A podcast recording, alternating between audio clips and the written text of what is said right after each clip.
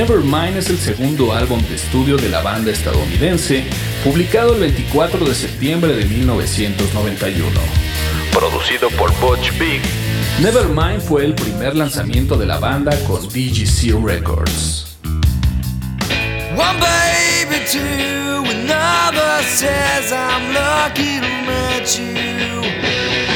En Nevermind, Kurt Cobain trató de hacer música fuera de los límites restrictivos de la escena grunge de Seattle, aprovechando la influencia de grupos como los Pixies y su uso de la dinámica de canciones ruidosas y calmadas.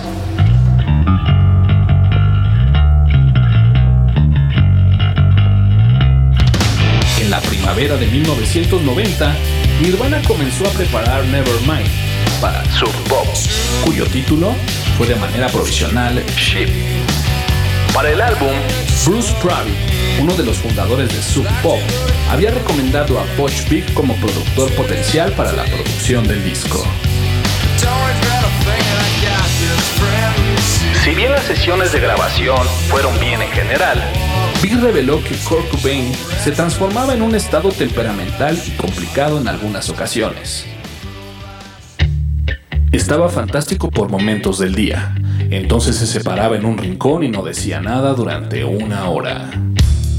I'm so happy cause today found my friends in my head.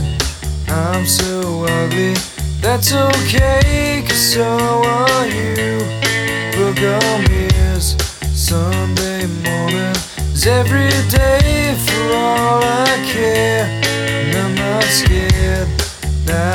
candles in our days, cause I found God. Yeah!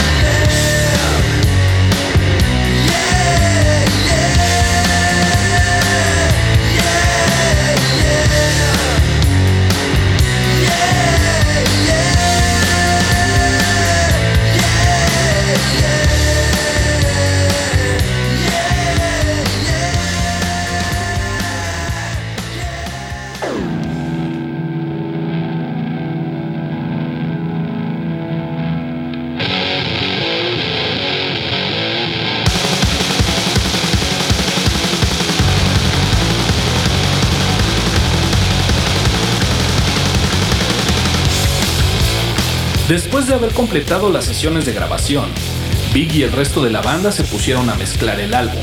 Sin embargo, tras unos días, tanto Big como Nirvana se dieron cuenta de que no estaban satisfechos en cómo estaba resultando la mezcla.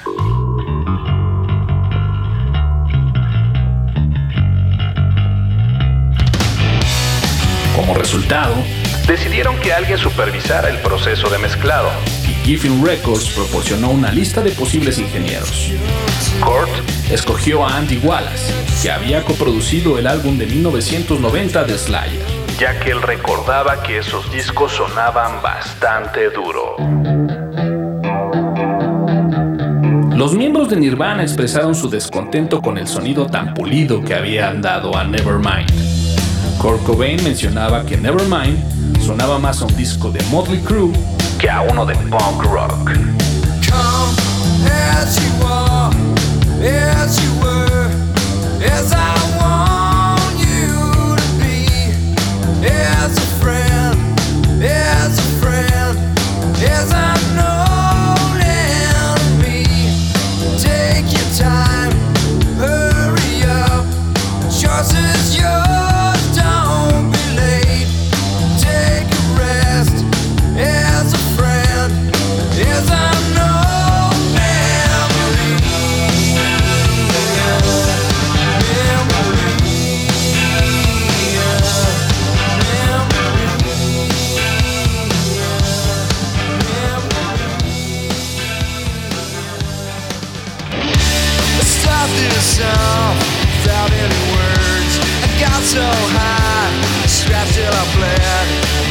Finalmente Nevermind se lanzó el 24 de septiembre de 1991.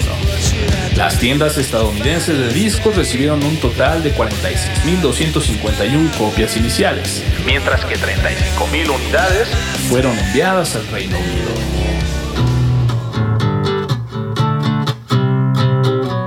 Pese a las escasas esperanzas comerciales por parte de la banda y del sello discográfico, Nevermind se convirtió en un sorprendente éxito a finales de 1991, en gran parte debido a su primer sencillo Smell Like Teen Spirit.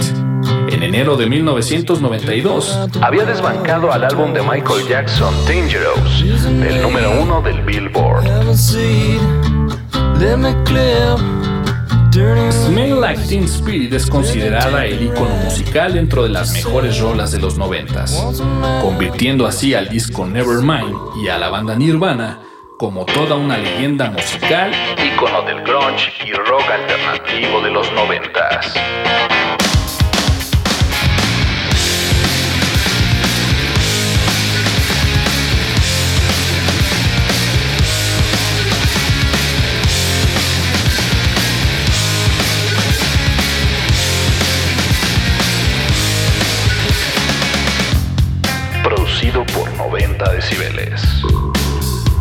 Guion, Antonio Caram.